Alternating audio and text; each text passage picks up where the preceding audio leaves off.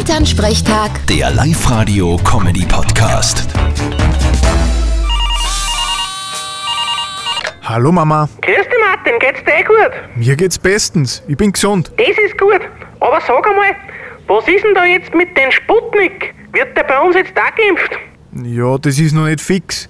Kommt drauf an, ob er zugelassen wird bei uns oder nicht. Und wer bestimmt das? Ja, die EU. Aber soweit ich weiß, schaut's nicht so schlecht aus. Der dürfte ganz in Ordnung sein. Glaubst du wirklich?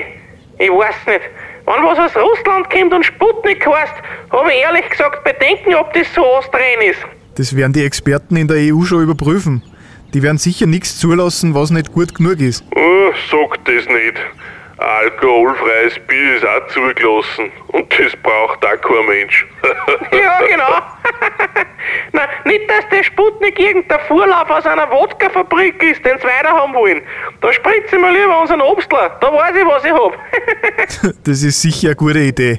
Du kannst zwar immer nur Corona kriegen, aber das ist dir dann wurscht. Vierte Mama. Vierte Martin.